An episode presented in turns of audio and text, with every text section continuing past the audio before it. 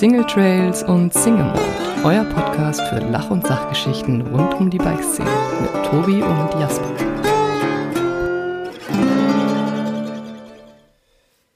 Ja, diesen Podcast zu machen, das stellt uns tatsächlich so ein bisschen vor Herausforderungen.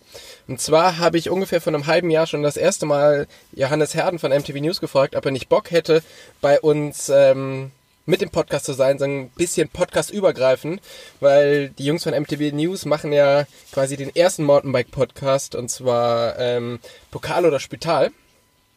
Aber irgendwie hat sich nie so richtig ausgegangen und dann haben wir uns mal zusammen telefoniert und eine Folge aufgenommen. Die war aber dann leider so schlecht von der Qualität, dass ähm, wir uns beide dazu entschlossen haben, die eben nicht zu veröffentlichen und eine neu aufzunehmen.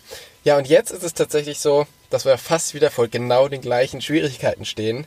Johannes ist zwar diesmal zu Hause bei sich im Büro, aber ich sitze halt irgendwo in Schottland ähm, gerade noch in meinem, in meinem gemieteten Haus. Und jetzt bin ich aber mittlerweile ins Auto umgezogen, damit ich hier überhaupt irgendein Telefonsignal habe. Aber ich freue mich, dass wir es jetzt endlich hinkriegen, Johannes, und ähm, ja, uns unterhalten können. Ja, einen wunderschönen guten Abend nach Schottland in dein Auto, Tobi. Ja, es ist, es ist, äh, es ist wunderbar hier, ja. es ist bestimmt genauso, äh, genauso kuschelig wie bei dir. Du hast mir gerade schon ein Bild von dir geschickt und ähm, hinter deinem Rechner ist ein riesiger, ähm, riesiger Whisky-Schrank. Von daher hast du, glaube ich, gerade ein bisschen angenehmer. Ich friere mir hier schon so ein bisschen den Arsch ab und sitze hier seit äh, 10 Minuten. ja, dann werden wir mal sehen, wie lange du aushältst. Genau, es könnte eine sehr kurze Episode werden, wenn ich halt irgendwann einfach hier eingefroren bin. Aber wir ja. machen doch alles, damit das hier funktioniert. Genau, die meisten Leute kennen dich ja tatsächlich schon. Ähm, und zwar bist du schon seit ganz vielen Jahren bei MTV News. Bist Redakteur und mittlerweile machst du ja noch viel mehr wie nur dort schreiben. Ähm, mhm. Wie genau bist du eigentlich da hingekommen? Das ist schon eine ganze Weile her. Ich bin über einen damaligen Schulfreund, der auch mittlerweile im Bike-Business recht fest verankert ist, mit äh, einer Fahrtechnikschule und diversen weiteren YouTube-Projekten. Marc Brodesser heißt der, den kennt ihr vielleicht auch. Ähm, mit dem bin ich zur Schule gegangen im Bergischen Land und über ihn auch zum Biken gekommen, als er irgendwann mal mit einem Bike abends zur Party kam. Und das war sein, sein Dirtrad damals mit einer, das weiß ich noch, mit einer RockShox Judy XC vorne drin. Und äh, er ist da rumgedroppt, irgendwelche Stufen runter. Und äh, mich hat das nachhaltig beeindruckt. Das war, ja, wie gesagt, 2000, 2001, das heißt, ich war so 15, 16 rum. Und das war super cool. Und seitdem bin ich dann irgendwie auf dem Trip gewesen, mit ihm ein bisschen mitzukommen und wir sind dann überall irgendwelche Treppen runtergesprungen, runtergefahren und er hatte auf MTB News irgendwann Bilder von seinen Aktionen gepostet und hatte mir den Link geschickt und äh, ich habe mich daraufhin sofort angemeldet, weil das so eine komplett neue Welt war. Wie gesagt, 2001, da war noch nichts mit sozialen Netzwerken oder so und deswegen war MTB News sehr neu und deswegen, ja, bin ich als Leser und, und User seit 2001 dabei. Und du kommst eigentlich aus der Nähe von Köln, oder? Also genau, aus, aus, aus Overath, ja. Aus Overath. Und Marc kommt auch von dort, oder? Genau. Gleiche Stadt. Und äh, ja, ich komme ja da quasi auch so ein bisschen aus der Ecke, so ungefähr 20 Kilometer weiter Richtung, Richtung Ruhrpott hoch. Mhm. Ähm, aber wo, wo seid ihr damals immer gefahren oder wo hat eure, eure Karriere angefangen? Das war auch direkt in Overath. Also wir sind vor allem die ersten Jahre primär im Skatepark unterwegs gewesen und sind irgendwelche Rampen gesprungen, weil das, ja, wir sind Single Speed gefahren, das waren halt Dirträder mit 100 bis 120 mm Federweg vorne, wir hatten nur eine Bremse. Äh, damit war es echt schwierig, wirklich irgendwie Trails zu fahren. Sind aber dann, äh, als der Bikepark Winterberg irgendwann aufgemacht hat, auch irgendwann in Bikepark gefahren. Das war als Schüler damals auch noch so eine Sache mit äh, Bus und Bahn tatsächlich dahin zu fahren. Also wir waren vier ja Stunden, glaube ich, pro Strecke unterwegs. Das ist ja mega am Arsch der Welt auch so. Also, ja, das ist also. Wart ihr, wart ihr vorher auch äh, öfters in, in Willingen oder war Winterberg so das erste, was, wo ihr wart? Für mich war Winterberg tatsächlich das erste. Mit Willingen hatte ich äh, damals noch ganz wenig Berührungspunkte. Wir sind eigentlich immer direkt nach Winterberg gefahren und ja, dafür dann halt extra äh, Stollenreifen, drauf gebaut und eine Vorderradbremse dran, damit wir irgendwie klarkamen. Und meine erste Tour bin ich erst sehr, sehr, sehr viele Jahre später gefahren. Das ist immer noch äh, eine, ja, ein amüsantes Erlebnis beziehungsweise eine amüsante Erzählung für manche Leute, wenn die darüber reden, dass ich sieben Jahre schon auf dem Mountainbike unterwegs war und nach sieben Jahren meine allererste Tour gefahren bin. und ansonsten also klingt, nur durch einen durch Skatepark geschreddet. Ja, Overater Skatepark, da waren wir dann quasi die Locals und haben wirklich alle Skateparks in der Umgebung auch äh, abgecheckt mit Bus und Bahn. Also egal ob in Köln-Kalk, in Solingen, in Wuppertal. Es gab damals noch, ich weiß nicht, ob du dich daran erinnerst, in Wuppertal in der alten Wicked Woods Halle gab es einmal im Monat ein Biker-Treff quasi. Die fanden Mountainbiker und BMXer nicht so cool und haben aber irgendwann gesagt, weil es wirklich, weil so viele Leute angefragt hatten, äh, ob sie mal fahren dürften, dann haben sie zu einer sehr jugendfreundlichen Zeit, äh, das war glaube ich Freitag, Freitagabend, haben sie tatsächlich die Halle von, ich glaube, 22 Uhr bis 3 Uhr aufgemacht. Und dann sind wir mit dem Auto, also wir waren dann irgendwie die ersten Mal dann 18, wir sind mit dem Auto dann nach Wuppertal gefahren und sind halt von 22 Uhr bis 3 Uhr halt in der Halle gekesselt und waren dann irgendwie um, keine Ahnung, um 4, um 5 halt zu Hause. Also das war, gab es glaube ich einmal im Monat. Das war ziemlich cool. Nächster Tag in Schule. Oder ja, es war, glaube ich, am, am Wochenende netterweise. Also ja. das haben sie dann schon realisiert, dass das eine bessere Variante war. Ja, ich war da tatsächlich auch mal irgendwann. Ähm, mhm. Ich glaube, ich war auch so zweimal zu diesen, ähm, ja, zu diesen Treffen dort. Mhm. Kann ich mich auch noch daran erinnern, dass das immer mega spät war. Und ich musste dann halt immer noch, ähm, ich hatte eben noch keinen Führerschein und ja. bin immer gefahren worden. Und dann sind wir irgendwie ewig lang, von dort aus geht es nur über Land zurück da, wo ich aufgewachsen bin. Von daher war das ja. immer, immer wild, ja. Und ähm, genau, dann hast du dich halt irgendwann bei MTV News angemeldet. Mhm. Und dann, ähm, wie ging es dann weiter? Ich war irgendwann Moderator, natürlich im Dirt Street Bereich. Der war damals noch ein bisschen größer als heute, weil einfach Dirtbike und Streeten und so, das war damals, was heißt damals? Ja, doch war damals eigentlich. Also wie gesagt, zwischen, ich würde sagen zwischen 2000 und 2007, irgendwie sowas war es halt wirklich, wirklich groß. Es gab doch diese verrückten ähm, Street Sessions in Köln. Ja, zu der Zeit. ganz genau. Die waren äh, tatsächlich sehr verrückt, ja. von, von denen, wie, wie haben sie gar. Katzekowski-Brüder? Ja, die äh, Dirt Flames, genau. Dirt Flames. Die Dirt Flames Crew, ja.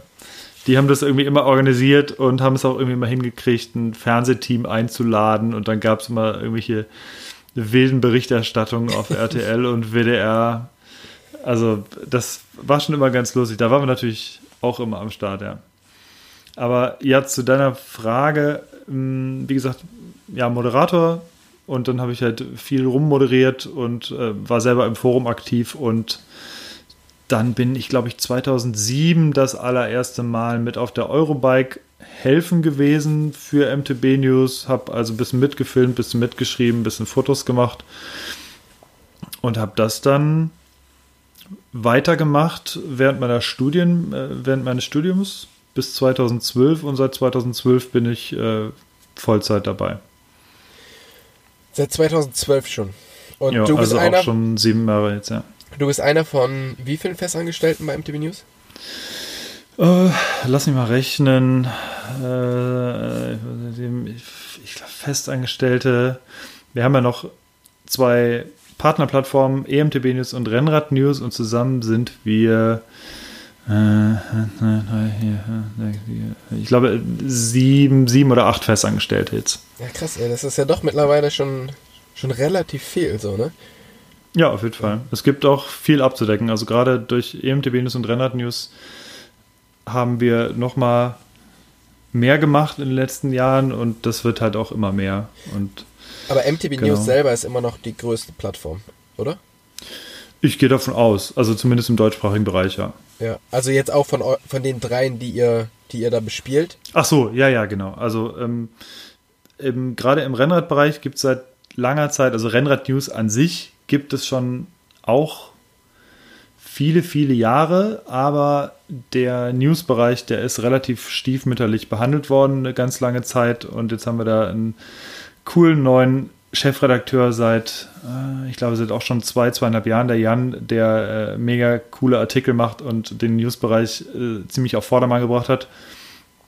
Und ähm, deswegen, also die, die, das Forum, das lief schon immer ganz gut, das ist äh, ziemlich gut besucht, aber der Newsbereich, der kommt halt jetzt seit zwei Jahren richtig. Und äh, ja, aber insgesamt ist MTB News einfach auch von der Anzahl der, der Nutzer und der Leser auf jeden Fall von den drei Plattformen am größten, ja. Und was ist jetzt genau da dein Job oder deine Jobbezeichnung, die du da machst? Ich bin Redaktionsleiter bei MTB News und kümmere mich um äh, einerseits selber um Artikel, bin aber auch in erster Linie für Konzeption, Planung, äh, auch ein bisschen Lektorat verantwortlich und ähm, ja, schaue, dass, dass es läuft, dass wir genug Artikel immer haben, ähm, dass wir die Artikel entsprechend verteilen und ähm, ja, also es ist, es ist eine recht vielfältige Geschichte und ähm, also viel auch haben, im Hintergrund wir, so, was man. Genau, also wir, wir, planen viele Aktionen und viele, viele Geschichten. Ich bin bei diversen Sachen, die wir jedes Jahr haben, dann auch immer mit dabei in der Planung. Äh, auch was Events angeht, wie Eurobikes, hier Otter, äh, Riva, aber auch die so andere Sachen. Äh, wir haben ja zum Beispiel immer so eine so eine Verlosung beziehungsweise so eine Weihnachtsaktion mit dem World Bicycle Relief zusammen. Da, das ist auch eine größere Aktion bei uns. Dann haben wir, ja, es gibt, es gibt äh, alle möglichen weiteren Aktionen noch, wo ich dann irgendwie, oder wo wir halt immer zusammen irgendwie mitplanen. Und wir haben zwar unsere festen Aufgabengebiete, aber jeder ähm, supportet eigentlich auch in anderen Bereichen ganz gut. Ja. So, jetzt bist du quasi vom Dirtfahren, Streetfahren nach MTB News gekommen. Und, mhm. oder das ist so deine, deine Grundlage, wo du herkommst. Ähm, wenn man jetzt so auf deinen Instagram-Account schaut, dann sieht man, du machst jetzt mittlerweile auch viel anderes Zeug. Aber wie genau fährst du jetzt mittlerweile Rad? Also wie würdest du dich jetzt da beschreiben? Also der Dirt-Teil hat tatsächlich relativ stark abgenommen, was einerseits daran liegt, dass ich im Wald grundsätzlich mehr Freude habe mittlerweile, äh, andererseits aber auch an meinen Knieproblemen, die so harte Landungen äh, auf Asphalt nicht mehr so gerne mögen. Das Alter, gell? Und ja, ja. es ist das Alter, ja. Ich spüre es auch schon. ähm, ja, also in erster Linie bin ich ich würde mich schon so im, im Trail-Bereich irgendwo verorten, mit einem kleinen Hang zum Enduro fahren, wobei ich da explizit den Race-Bereich rausnehme. Ich bin zwar ein paar Mal die Trail Trophy mitgefahren, bin aber jetzt eher weniger der Racer als vielmehr der, ich fahre halt gerne Touren, ich fahre auch gerne im Bikepark, ähm, bin aber auch gerne auf dem Rennrad unterwegs. Ja, vor allen Dingen da habe ich jetzt, ähm, da hatten wir das letzte Mal schon ganz kurz das angerissen, dass, oder mhm. beziehungsweise du hast gesagt, du hast was vor. Mittlerweile habe ich gesehen, was du vorhattest. Ähm, und muss halt sagen, sag mal, hackt's? Wie bist du auf die Idee gekommen? Also mal kurz, um das vielleicht, oder erzähl, erzähl bitte kurz mal die Geschichte, was du gemacht hast, genau. Also ich kam irgendwann auf die Idee, ich könnte für unsere Partnerseite auch jedes Jahr irgendwie einen coolen Artikel schreiben und es ging letztes Jahr los, äh, wo ich den äh, Pommes essen Artikel geschrieben habe und da hatte ich mir in den Kopf gesetzt, fahr einfach von zu Hause ins nächste Nachbarland und äh, isst dort Pommes, denn das Nachbarland ähm, waren die Niederlande oder sind die Niederlande das nächstgelegene hier und das waren insgesamt 308 Kilometer und habe mir danach natürlich gesagt, boah, es ist irgendwie, es war schon, es war halt brutal anstrengend. Ich hatte diverse technische Defekte, ähm, kam viel zu spät zu Hause. Ja, ich habe tatsächlich auf die Pommes weitgehend verzichtet. Ich habe symbolisch dann mir zwar eine Pommes äh, bestellt, habe auch, ich würde sagen, vielleicht 10, 15 Pommes gegessen, aber da ich wusste, ich habe noch 160 Kilometer ungefähr Rückweg, habe ich gedacht, boah, nee, das kannst du damit Schön echt nicht vereinbaren. Mayo und so. Ja, genau. Also ähm, ich habe vor allem gedacht, das war, das war um, um das mal kurz so einen Ausflug dahin zu machen. Ähm, ich bin nach Oldensaal gefahren und ich habe gedacht, ja, also da, da werden schon diverse Pommesbuden irgendwie sein in der Stadt. Und ich bin so lange durch die Stadt gefahren, bis ich irgendwann, also bestimmt eine halbe Stunde, bis ich wirklich, wirklich eine Pommesbude gefunden habe. und habe im Endeffekt dann in so einem, in, in einem Dönerladen einfach dann halt eine Pommes bestellt. Aber es musste halt sein für den Bericht, fürs Foto und genau, ähm, das war die 300er Tour und dann habe ich dieses Jahr aber kam ich dann irgendwie doch auf die Idee, irgendwie muss man doch was anderes machen. Hast du dir gedacht, 300 haben schon wehgetan, dann gucken wir mal, was noch mehr weh tut. ja, genau. Und dann habe ich halt nochmal gesagt, dann versuchen wir halt einfach mal 400 zu fahren. Und da ich wusste, dass die 300 schon extrem hart an der Grenze waren, was für mich so möglich war, habe ich das auch nicht wirklich äh, herausposaunt. Auch als wir halt gesprochen hatten, habe ich das ja nur grob angerissen, ja. dass ich dann ein Projekt plane und habe auch erst an dem Tag eigentlich dann wirklich das so ein bisschen verlauten lassen, ja, ich fahre jetzt zu meinem geschätzten Kollegen Markus nach Berlin. Das ist auch, das ist auch der Markus, mit dem wir ähm, zusammen mit Moritz unseren Podcast machen. Und ja, dann war es klar, er hat gesagt, ja, wenn du herkommst, dann äh, mach dich drauf gefasst, dass du abends auf jeden Fall noch grillen. Und dann war es natürlich klar, dass es, dass die Tour halt für eine Bratwurst zu Markus hieß. Ja. Und ähm, ja, dann bin ich halt die 400 Kilometer dahin gefahren. Also ich habe es äh, auf Instagram live verfolgt und ich fand es sehr, sehr beeindruckend. Und ähm, ich habe auch schon mal ein paar längere Touren gemacht, aber bei mhm. weitem nicht so viel. Und äh, meinen großen Respekt, ey. Das fand ich sehr, sehr gut. Ja, danke. Es hat, auch, es hat auch viel Spaß gemacht. Ich hatte zwar ab Kilometer 260 echt ganz schön äh, heftige Knieprobleme auf der einen Seite durch eine Überlastung. Ähm, hab's dann aber durchgezogen, weil es mir wirklich irgendwie, ich kam mir sehr blöd vor, dann zu sagen, so, du hast jetzt hier bei 260 auf. Ich habe gedacht, du fährst mindestens die 300. Dann. Ja, ja, so habe ich nicht gedacht. Ich habe halt, ich habe von, ich habe in 10 Kilometer Schritten gedacht eigentlich. Ja. Dann äh, und habe gesagt, du willst auf jeden Fall, willst du jetzt noch irgendwie diese 40 fahren, damit du zumindest mehr als diese 308 hast vom letzten Jahr.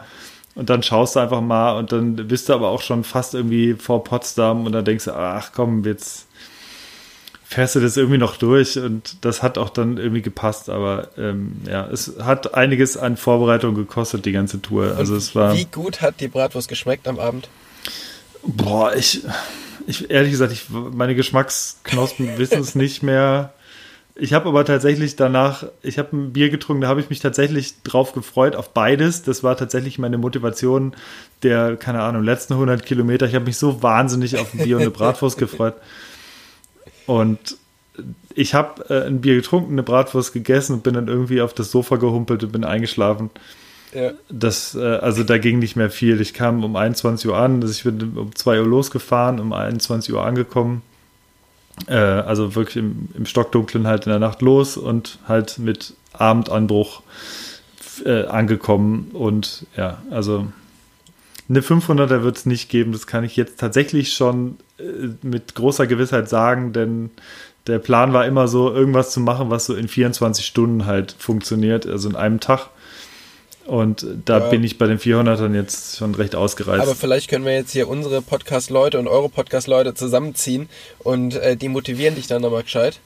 Und es ist natürlich auch so, wenn man jetzt, ähm, wenn du jetzt quasi mit wem mitfahren würdest, mhm. ähm, wärst du ja schneller unterwegs. Das heißt, du könntest auch die 500 an einem Tag schaffen.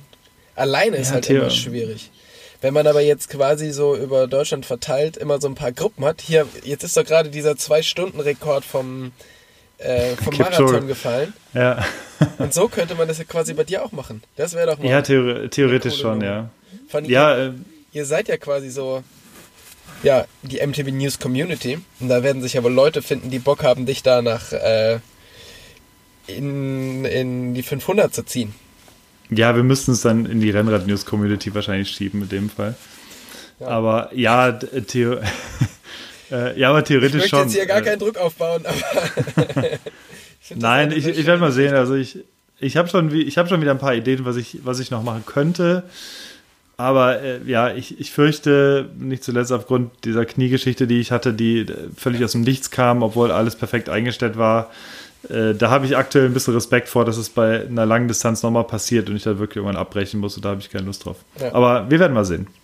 So, jetzt könnt ihr ja quasi die ganze Zeit so einen so Quatsch machen. Also natürlich, ihr testet auch super viele Bikes und mhm. macht halt eigentlich alles, was so ein gutes Magazin ausmacht. Aber ihr könnt mhm. halt auch super viel Quatsch machen und könnt eure Community viel mehr einbinden. Ähm, ja. Wie siehst du denn so dieses, dieses ähm, ja, Online versus, ähm, versus Printmagazin. Also wo sind eure Vorteile? Was sind aber vielleicht auch eure Nachteile? Ähm, oder was ist da das Bessere? Oder was denkst du, wo wird es hingehen? Ähm, na gut, ich arbeite halt für ein Online-Magazin, deswegen bin ich schon von Berufswegen her eher auf der Online-Seite, dass ich denke, dass das für mich persönlich das spannendere Medium ist. Allerdings muss ich sagen, ähm, ich bin insgesamt großer Print-Fan tatsächlich. Ähm, ganz generell gesagt, ich habe, keine Ahnung, immer noch drei, vier, fünf Magazine, die nichts mit Fahrradfahren zu tun haben, abonniert und finde das immer noch sehr schön, einfach ein Magazin in der Hand zu halten und zu lesen und ähm, denke, das ist so ein bisschen der Vorteil. Man, ähm, das, das reine Lesen in dem Magazin, das Blättern, ähm, du hast ein, ein Layout, äh, was, womit man grundsätzlich ein paar mehr Gestaltungsmöglichkeiten hat, als, als wir die haben zum Beispiel. Ähm, aber ja, was sind die Vorteile, Nachteile? Ist halt überall wie, wie normale Tageszeitung und Internet. Du bist halt bei, bei News, bist du meistens ein bisschen schneller. Ähm, wir haben ein, ein, größere, ein größeres Platzangebot natürlich. Das heißt, wir sind nicht, nicht so ultimativ auf äh, eine bestimmte Seitenzahl oder eine Textlänge beschränkt. Wobei wir natürlich da auch diverse Vorgaben haben, aber das sind dann natürlich ganz andere irgendwie als, ähm, als die für ein Printmagazin. Ja. Weil glaubst also, du, dass wie, Print wie gesagt, tot ist? Nö, Print ist nicht tot, das denke ich nicht. Also äh, so genau stecke ich jetzt auch nicht drin, wie es aktuell bei den Zahlen aussieht, aber aktuell denke ich, ähm, ergänzt sich das äh, weiterhin ganz okay und ja, den Rest wird man sehen. Aber grundsätzlich bin ich natürlich einfach, äh, bin ich natürlich auch Fan von, von online und bin natürlich viel online unterwegs. Von daher sehe ich da auch für uns hoffentlich noch eine gute Zukunft. So, jetzt bist du natürlich, ähm, sind deine großen Hobbys neben Radfahren und äh, Whisky trinken, aber auch mhm. Fotografie, wie man immer mal wieder sieht. Wie bist du dazu gekommen? Da müsste ich jetzt echt mal überlegen. Also die erste Spiegelreflexkamera, mit der ich Fahrradfotos gemacht habe, die hatte ich mir von meinem Vater ausgeliehen. Das war noch eine ganz reguläre Kamera ohne digital. Ich habe aber auch schon seit ganz, ganz frühen Bikejahren eine Canon PowerShot A610 gehabt. Ja, den Namen, genau, das war die A610, die hatte ein Klappdisplay und natürlich irgendwie keinen riesen Sensor oder so, aber mit dem konnte man schon viel experimentieren, weil man Belichtungszeit und ähm, äh, Blende und so, das konnte man alles schon einstellen in der Kamera. Und da, das war so die erste Kamera, mit der ich experimentiert habe. Das war, denke ich, so 2000, boah, 2003, 2004 und irgendwann ging das halt so los. Habe mir die erste kleine Spielreflexkamera gekauft und dann wurde es eine größere, noch eine größere, dann kamen Objektive dazu. Canon oder Nikon? Äh, Canon tatsächlich. Ja, du musst aber mittlerweile ja Canon, Nikon oder Sony oder Pentax oder Fuji sagen. Ja, ja da, damals gab es ja quasi nur ähm, Canon oder Nikon. Das stimmt. Und das war, ja, ist ja, ja Grunde Philosophiefrage gewesen, was da, ähm, was da das Beste war. Ja, ja, Canon, ich bin schon sehr auf Canon-Seite. Es liegt jetzt einfach dran, ich habe jetzt halt doch eine, doch einige Objektive und ich habe auch keine Lust auf Adapterlösungen und deswegen ist aktuell die Canon-Geschichte für mich doch die äh, sinnvollere, die fortzuführen. Also wir werden mal sehen, was kommt. Ich finde auch die Sony-Kamera ist aktuell schon ganz schön gut, gerade in puncto Autofokus, auch Bildqualität ist mega. Ähm, aber da müsste ich halt mit Adaptern arbeiten und die, meine aktuellen Kameras, da gibt es jetzt absolut keinen Grund, da irgendwie aus so kleinen oder vermeintlich kleinen Gründen zu wechseln und deswegen werden die so lange noch in Betrieb sein, bis ich, bis die halt auseinanderfallen wahrscheinlich. Erkennen hat ja jetzt quasi auch eine äh, Spiegellose rausgebracht, wo mhm. du quasi, ich glaube sogar die normalen Objektive, aber allerdings auch nur mit Adapter benutzen kannst. Vielleicht ist ja. das ja eine Lösung die, es ist echt interessant, was sich da gerade tut, weil Sony bringt ja irgendwie jede, jede zweite Woche eine neue Kamera rausgefühlt. Und ja. ja. Ja, Canon ist da immer so ein bisschen hinterher. Aber ja, also ich habe auf die, die Mark IV, die ich aktuell benutze, die 5D Mark IV, da habe ich, glaube ich, drei oder vier Jahre drauf gewartet, bis die endlich irgendwann rauskam. Also es war Ewigkeiten angekündigt und sie kam und kam und kam nicht. Und ja, als sie kam, dann kam äh, drei Monate später die neueste von Sony, die halt alles direkt wieder besser konnte. äh, und ja gut, aber wie gesagt, die Vierer, die funktioniert immer noch ganz gut. Aber jetzt muss man auch sagen, ganz ehrlich, das Klacken von einem Vollformat äh, oder von, von einem Spiegel von einer Vollformatkamera ist schon auch richtig geil. Ist ein sehr schönes Geräusch, ja. Also vergleichbar äh, zum, zum schönen Narbengeräusch beim Fahrrad eigentlich. Das muss auch, also so leise Narben sind ganz schön und gut, aber ich bin wahnsinnig Fan von der Industry 9 Narbe. Wo man keine Klinge allein, mehr braucht also, dann. Ja, es ist halt so dieser, dieser wilde, äh, wilde Wespenschwarm, den man da irgendwie hört. Das ist, also das, die letzten Brandon Samrak Videos, der fährt diese Narbe auch, da kann man das sehr, sehr gut mitbekommen. Ich glaube, das, äh, das fünfte Raw-Video von ihm, äh, 100 Seconds Raw von Brandon Samrak, ja. der, äh, da hörst du nur dieses, das ist schon, finde ich ganz schön, ja. Was ist beim, beim Fotografieren so dein, dein liebstes Motiv? Auch da will ich mich ungern festlegen, ehrlich gesagt. Ähm, Weil man sieht immer von dir ein bisschen was Natur, Fahrrad und ähm, aber auch du machst halt relativ viel People. Genau, also das ist so der ungefähr so der Bereich. Also ich bin auch begeisterter Drohnenfotograf, die ich habe mir so eine Mavic Pro äh, äh, DJ, DJI Mavic Pro geholt vor keine Ahnung zwei Jahren und gerade im Herbst hast du halt so tolles Licht und damit experimentiere ich ganz gern rum. Also die Landschaft und Naturgeschichten. Und dann mache ich aber vermehrt mit Menschen und ähm, Porträtgeschichten mache ich relativ viele im Moment, je nachdem, wie es irgendwie Zeit und Leute erlauben und Termine. Das äh, macht mir Spaß, weil ich da bisher oder immer noch denke, dass ich da auch extrem viel lernen kann, weil ich einfach lange nicht so viel gemacht habe wie Fahrradfotografie, aber von, von Jobwegen her bin ich natürlich auch sehr viel im Fahrradbereich unterwegs, also äh, unterwegs Action, Produkte, Events. Aber fotografierst du auch für MTV News selber? Ja, auf jeden Fall. Also da bin ich mit äh, ein paar anderen Jungs, unseren äh, World Cup-Experten, äh, Moritz und Gregor, die fotografieren halt ganz, ganz viel Race, aber auch viel Action und Produkte für Tests. Und ähm, Jens fotografiert noch viel von uns. Und ja, ähm, und die anderen fotografieren aber auch. Also bei uns sind recht viele Fotografen insgesamt. Und äh, das funktioniert deswegen ganz gut, weil wir halt ganz selten nur externe Fotografen brauchen. Ähm, weil wir eigentlich alles selbst produzieren können. Das ist, ist ganz gut. Und ja, also bei mir sind es hier vor Ort recht viel Produkt und äh, auch ein paar Action-Geschichten. Und sonst bin ich halt auf diversen Events mit der Kamera, also Eurobike, Sea Otter, äh, Dirt Masters. Und da hast ja. du auch Bock, so den Weg von Boris zu gehen, also quasi vom Redakteur zum, hin zum Fotografen? Oder?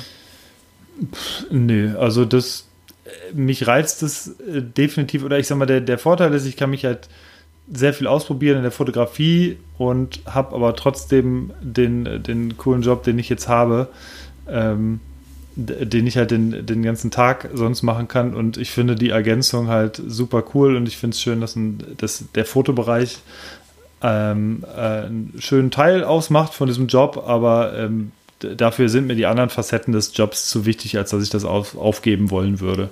Mhm. Genau. Ähm, jetzt haben wir natürlich schon viel über die Vorteile eines äh, eures Online-Mediums quasi gesprochen, dass ihr die, mhm. die äh, Crowd sehr gut einbinden könnt. Ja. Ähm, jetzt gibt es natürlich auch negative Sachen. Und zwar dadurch, dass ihr halt so eng in Kontakt mit euren Lesern seid, kommt dann natürlich auch immer wieder Feedback. Und vor allen Dingen in den Kommentarspalten sieht man ja immer mal wieder, dass das Feedback auch gar nicht mal so ganz gut ist. Kommt auch vor. Warte, ich muss ganz kurz, ich schütte mir jetzt nämlich endlich mal hier ein Bier ein. Du hast ja auch schon Bier, habe ich gehört. Ja, ich hoffe, du hast es nur von meinen Erzählungen gehört und nicht, dass ich mittlerweile anfange hier zu lallen. Weil äh, ich weiß nicht, meine Sprache wird ein bisschen unrunder. Und ich weiß nicht, ob es an der Kälte liegt hier bei mir im Auto oder ob es an dem Bier liegt. Aber eins von beiden macht es auf alle Fälle gerade ein bisschen challenging hier. Okay, äh, Ja, also nö, das, von dir aus her ist das alles noch in Ordnung. ähm, okay. Ja, aber auch als kleine äh, ja, Erinnerung an unseren Podcast äh, trinke ich natürlich jetzt auch ein Bier und ich werde es wie in unserem Podcast auch kurz ankündigen, was ich trinke. Welches ist und es? ich trinke ein, äh, ich weiß nicht, ob ich es richtig ausspreche, ein Übenstoker Metal Manda. Es ist ein Summer Pale Ale und es kommt aus Eibenstock. Ähm, ich weiß gar nicht mehr genau, wo es jetzt ist. Es ist im, äh, irgendwo im östlicheren Bereich in Deutschland. Ähm, ich weiß aber nicht ganz genau, wo es da verortet ist, aber da habe ich es irgendwo mitgebracht und ich fand es sehr lecker. Es hat so einen Mandarina-Hopfen und äh, das schütte ich mir jetzt gerade mal ein und äh, Hört sich beantworte gut an. Ich habe, Frage. da ich ja gerade in UK bin, habe ich mir dann ähm, dort auch ein Bier, was dort gebraut ist, geholt, weil ich mir schon sowas gedacht habe. Dummerweise habe ich jetzt tatsächlich die Hälfte der Flasche drin stehen lassen. Deshalb kann ich dir nicht so richtig davon vorlesen, aber es ist ein Blue Moon ähm, White Ale. Oh, klingt auch gut. Das ist auch sehr lecker, ja. Das habe ich hier schon ein paar Mal getrunken und finde das sehr großartig. Ähm, allerdings habe ich jetzt anderthalb Monate gar nichts getrunken. Von daher ähm, scheppert auch schon ein halbes Bier ganz gut rein. Äh, ja, sehr gut. So, ich trinke mal einen Schluck. Genau, wenn man so über die Schattenseiten des äh, Online-Journalismus redet, Genau, braucht ja. man schon auch so ein bisschen was an, ähm, manch- manchmal ein bisschen was an Alkohol im Blut, um das. Ach nee, so schlimm ist es nicht. Aber ähm, wiederhol bitte nochmal deine Frage. Genau, also ähm, dass es halt in den Kommentarspalten ja auch oft ähm, eben schlechte Kommentare auch gegen euch gibt und wie ihr Ja. da so mit klarkommt. Ich persönlich, einfach weil ich, hatte ich ja vorhin schon gesagt, ich bin schon recht lang dabei und auch recht lange in der Redaktion dabei und auch als Moderator dabei. Und es gibt natürlich immer noch so ein paar Kommentare, gerade wenn sie persönlich werden, obwohl du weißt, die Person, die kennt dich nicht persönlich. Ähm, das kann äh, schon mal am Anfang so ein bisschen irgendwie blöd sein und du denkst, ach komm jetzt ernsthaft Leute, also das gibt es immer mal wieder, aber grundsätzlich ähm, ist es bei mir so, dass ich damit eigentlich ganz gut klarkomme und nicht äh, oder es, also es weder persönlich nehme noch sonst irgendwie sehr ernst nehme. Es kann kommt natürlich immer ganz auf, auf, äh, auf das Feedback an. Also wenn es jetzt reines persönliches äh, Gelaber ist oder irgend, irgendein dummer Kommentar, dann ignoriere es grundsätzlich komplett. Wenn du aber irgendwelche kritischen Anmerkungen hast, die vielleicht auch ein bisschen Feedback oder, ähm, oder Hinweisen auf offensichtliche Fehler beinhalten, dann reagiere ich oder reagieren wir da grundsätzlich auch drauf und antworten oder korrigieren entsprechend oder so. Also das passiert schon immer hin und wieder mal, aber so diese wirklichen Hate-Kommentare, das tangiert mich ehrlich gesagt nicht mehr so wirklich, weil ich, weil ich weiß, es ist nicht persönlich gemeint und egal in welche Kommentarspalte du äh, in welchem Online-Medium oder sei es auf Facebook oder Instagram guckst, da passiert es genauso. Also man, Ja, es ist ja, es ist ja jetzt kein Problem von MTV News, sondern das ist ein generell ein Problem halt von, von online und der, ja. so. Aber gerade wenn es halt jetzt so um Geschichten geht, wie du fährst 400 Kilometer Rad und machst darüber einen Artikel und da kommt dann einfach ein schlechter Kommentar. Also wirklich Sachen, wo du jetzt auch Herzblut reinsteckst oder halt einfach mal 140 Kilometer mit dem schmerzenden Bein fährst. Ähm, Ja. Und dann kommt da halt was Schlechtes von jemandem, den du halt einfach nicht kennst. Kannst du das so ausblenden? Naja, es ist ja nicht gefahren. Also da, von daher habe ich gegenüber ihm ja schon mal einen Vorteil und dann ist es mir eigentlich auch egal, was er dazu sagt. Also in, in dem Fall tatsächlich habe ich kein konkret äh, oder gab es, glaube ich, keinen einzigen wirklichen negativen Kommentar, weil ähm, da so ein Artikel macht dich an sich jetzt nicht unfassbar angreifbar. Da gibt es sicherlich andere Artikel, die dann irgendwie ähm, äh, ja, dich, dich, dich angreifbar machen oder äh, zumindest etwas angreifbarer machen oder irgendwas gefällt an dem Artikel einfach nicht. Es kann auch teilweise wird halt unserer, unser Schreibstil, mein Schreibstil kritisiert oder von irgendjemand anderem oder keine Ahnung. Manchmal gefallen einem die Bilder nicht. Ich probiere halt auch gern mal an Bildern irgendwie was rum und versuche so eine andere Bildsprache reinzubringen. Da gab es dann, selbst bei sowas gab es dann schon irgendwie so kleine Shitstorms oder ähm, Ja, es sind also teilweise sind, es sind halt so kleine Sachen und da denke ich, ach komm, äh, lass gut sein. Aber gerade wenn das jetzt hier so einfach so Quatsch ist, weil an der, hm. an der Bildsprache ist es natürlich immer. Also was meinst du, wo kommt das her, dass das so, dass das so negativ ist? Ich denke, da hat definitiv so ein bisschen die Anonymität des Internets mit zu tun, denn live habe ich grundsätzlich nie oder ganz, ganz selten Probleme mit Leuten, die mich offen kritisieren und man kriegt es nicht geregelt. Da kann man normalerweise oder also gerade jetzt im MTB-News-Bereich nicht oder so, also wenn wir wirklich Leser mal live treffen. Das passiert relativ häufig auf den Events. Also wir werden öfter dann halt mal angesprochen, weil wir ein MTB News T-Shirt anhaben oder so und werden dann gefragt, habt ihr Sticker oder sonst was oder so. Und da sind die grundsätzlich, ähm, sind alle Leute super entspannt drauf und freuen sich irgendwie und du quatscht halt mit denen und es ist cool, sich auszutauschen. Und im Internet bist du einfach, gerade wenn du bei MTB News zum Beispiel noch, noch häufiger mit natürlichen Nicknames unterwegs bist, wo du nichts zu deiner Persönlichkeit irgendwie schreiben musst, oder beziehungsweise nichts, nichts äh, Privates mit reinbringen musst in deinen User-Account, da tippt es sich, glaube ich, mal noch mal leichter, da so ein bisschen rumzuflamen. Warum es so ist, weiß ich nicht. Ich habe selber nie wirklich verstanden. Ähm, mache das selber nicht, weil, weil ich weiß, oder gerade bei, bei Leuten, bei denen ich weiß, die haben für den Artikel haben so lange gebraucht oder man weiß einfach, wie viel Arbeit irgendwo drin steckt und ich finde, dann gehört sich einfach, dann, dann kann man Sachen noch irgendwie stecken lassen, irgendwie gerade auf Facebook oder sonst wo.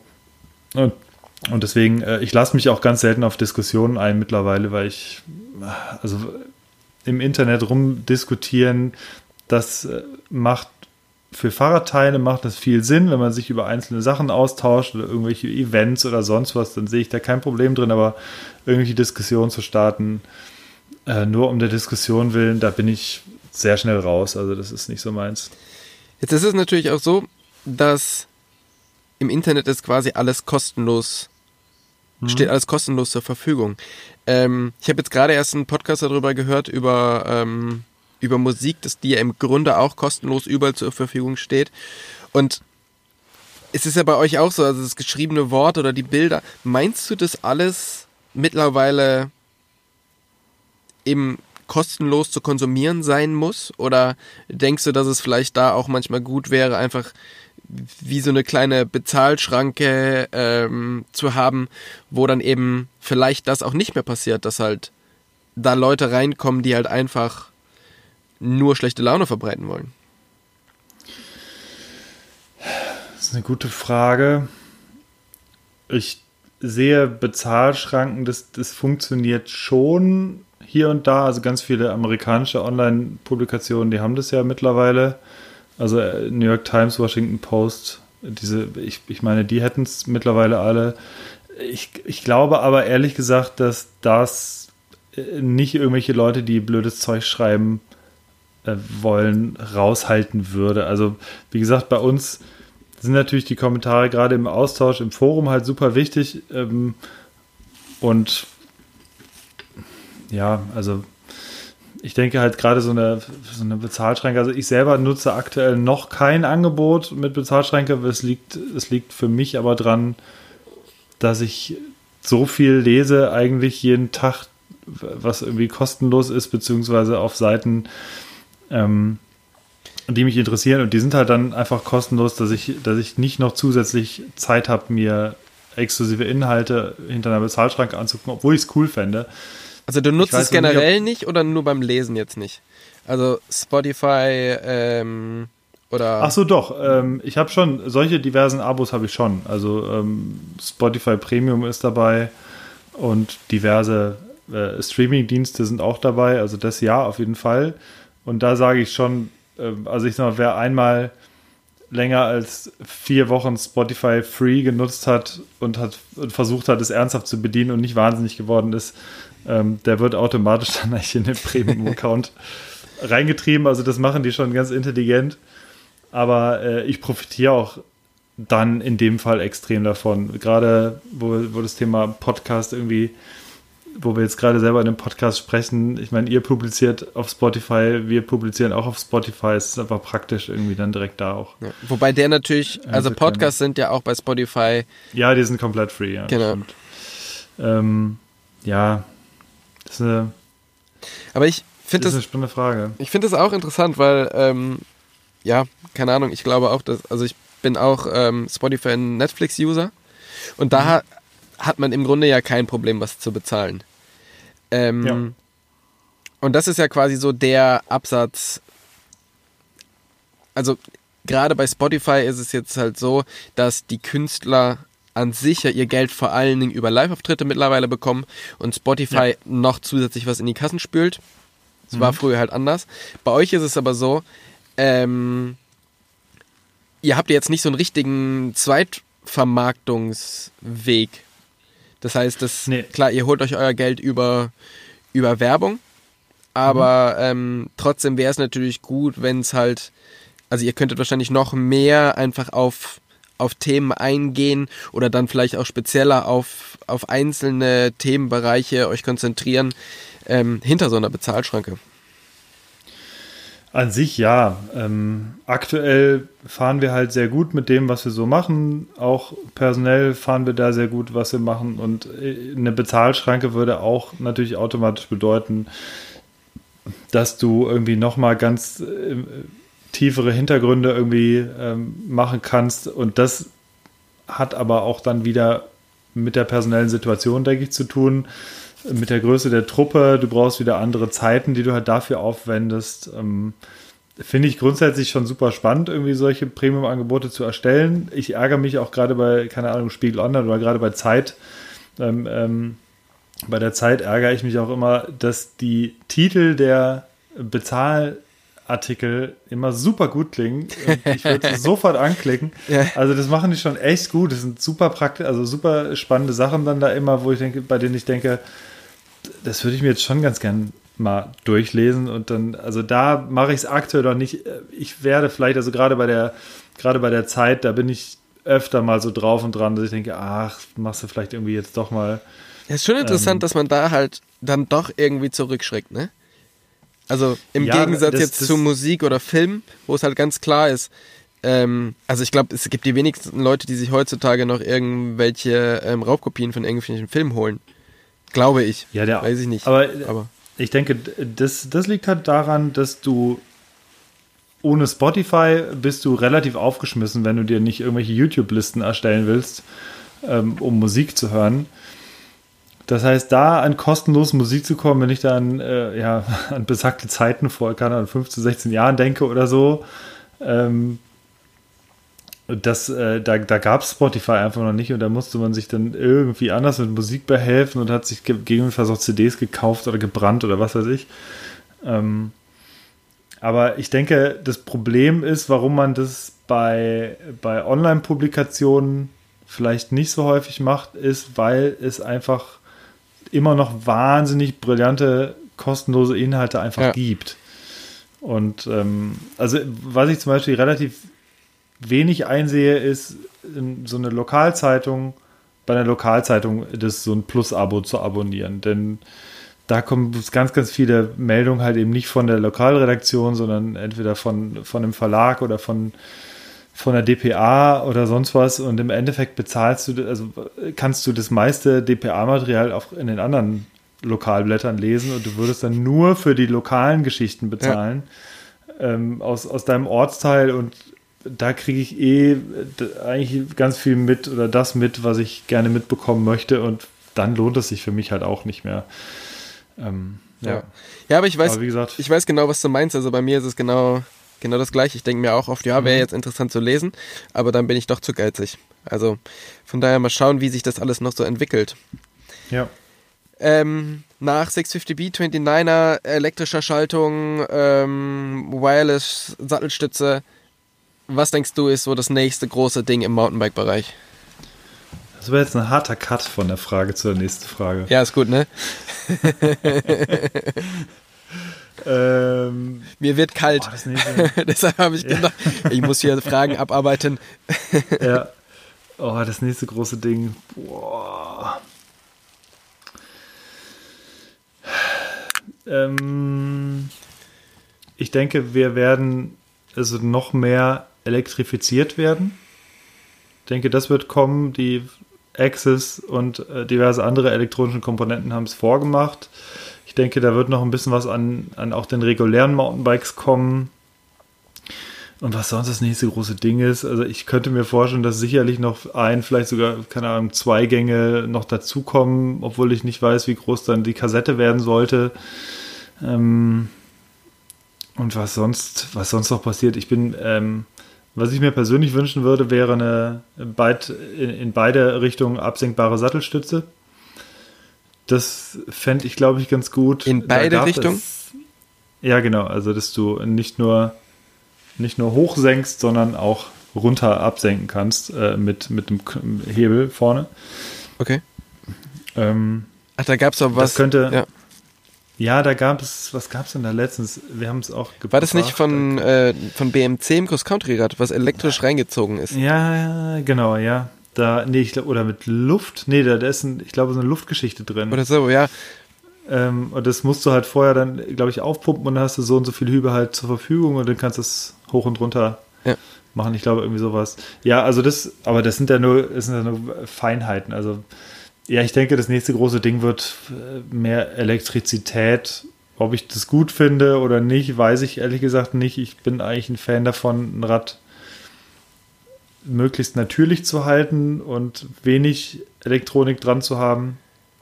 Aber ich denke, wenn du so fragst, was du das nächste große Ding, ich denke, dann heißt es eigentlich, dass es noch mehr in Richtung Elektro geht. Und aber im, auch beim, beim Biobike Elektro. Also jetzt nicht nur genau. bei E-Bikes. Und ähm, da habe ich zum Beispiel immer das Problem, ich bin ja ein sehr vergesslicher Mensch. Das heißt, gefühlt, wenn ich losgehe, muss ich so unglaublich viele Sachen aufladen. Wenn es da mhm. halt eine Lösung geben würde, was alles gleichzeitig aufladen würde, das wäre ziemlich großartig. Das wäre nicht schlecht, ja. Wenn du alles aus einer Steckdose, du kannst irgendwie alles hier dran bauen, ja, das wäre schon praktisch. Ich möchte Auf übrigens äh, ich möchte übrigens einen ganz kurzen Zwischenstand von meiner äh, Sitzsituation hier geben. Meine äh, Frontscheibe friert geradezu. Ernsthaft? Ja. okay. Äh, Soweit ist hier noch nicht, aber es ist auch ganz schön frisch in Deutschland tatsächlich. Also äh, vorgestern, doch tatsächlich war es, ja, vorgestern war Sonntag. Ähm, nee, ich, am, am, Samstag bin ich noch eine Tour gefahren, eine, eine, kleine, und ich bin kurzarm ohne erste Lage gefahren. Mhm. Es waren 19 Grad an dem Tag, also vor drei Tagen und jetzt, ich glaube, heute Morgen waren es, glaube ich, 4 Grad hier. Also es, ist, es wird jetzt wirklich langsam Herbst und Winter. Also ich habe jetzt schon äh, zwei Tage hintereinander die Scheibe mit einer Kreditkarte ähm, gekratzt. Dabei ist meine Kreditkarte durchgebrochen.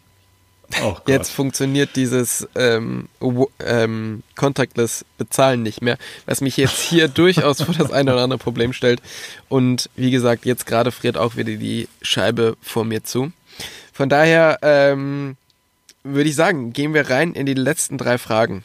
Und mhm. zwar sind die letzten drei Fragen so Halbsätze, die du bitte ähm, vervollständigst.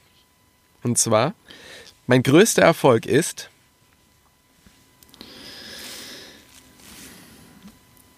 Mein größter Erfolg ist eine, ich, ich sag's mal ganz pathetisch, aber mein größter Erfolg ist tatsächlich so eine, so eine tolle Familie zu haben. die ich jetzt habe. Das bewegt mich